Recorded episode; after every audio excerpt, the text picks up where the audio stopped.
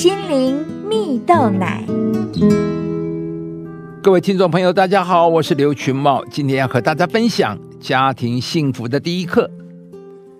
网络上有一篇文章说到，好的家庭少看短处，多看长处。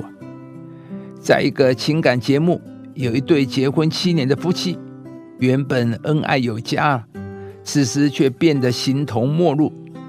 节目里呢，妻子抱怨丈夫不做家事，下班就瘫在沙发上。自己不仅要辛苦工作，还要接送孩子上下学呢。而丈夫则指责妻子不会体谅人呢，自己工作压力大，回到家只想放松啊。而妻子的唠叨让他很心烦呢。这时，主持人让他们说一下彼此的优点。丈夫说妻子做饭好吃，经济独立，对双方父母都很孝顺。而妻子哽咽着说：“丈夫很大方，钱也都由自己保管，还会带她出游旅行，工作认真踏实。”说完以后，两人对视一眼，然后走过去紧紧抱住了对方。原来啊，好的婚姻是两人之间互相欣赏，而坏的婚姻呢，是两人之间。互相诋毁。文章接着提到胡适与妻子江冬秀，一个是大学问家，一个却是裹小脚的旧式女子。看似格格不入的两个人，却在父母的安排下恩爱的度过了一生呢。而两人幸福的秘诀，离不开欣赏两个字。江冬秀脸圆圆的，相貌并不出众。胡适却说她很贤惠，善于操持家务。江冬秀只上过几年私塾，文化程度低。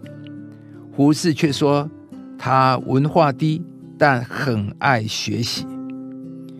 江冬秀特别喜欢打麻将，脾气也很火爆。胡适却说他很善良，懂得慷慨助人。原来啊，家庭生活想要美满，我们要上的第一课就是学会睁眼看优点，闭眼看缺点。亲爱的朋友，你也是否常常称赞自己的配偶呢？恋爱时，我们总是被对方的优点吸引。但经过长时间的相处，生活的消磨，夫妻之间渐渐的只看到对方的缺点，争吵的频率也就渐渐增加了。但就像文章所说，家庭生活想要美满，我们要上的第一课就是学会睁眼看优点，闭眼看缺点。纵使对方再不好。绝对都有值得你称赞的地方。在圣经中记载了一个故事。有一天呢，在圣殿里有一个穷寡妇奉献了两个小钱呢。照理讲，没有人会注意到她，因为她投的钱真的是太少了。但耶稣却立刻肯定他说：“他比众人投的都还多。”因为他是把自己所有的献上了，看见了吗？耶稣真是一个称赞人优点的高手。让我们学习耶稣的样式，用心看见别人的优点吧。马克吐温曾经说过：“一句称赞的话可以让我活两个月，但是你的配偶恐怕还需要更多一点。”让配偶听到你说出肯定、欣赏的话是非常重要的，这可以让他感受到被爱、被尊重，而且增强他们的自尊心和自信心。而相反的，如果忽略了对方的成就或努力，甚至给了负面的评价，对方会感到受伤和失望。其实呢，欣赏配偶是人人都能。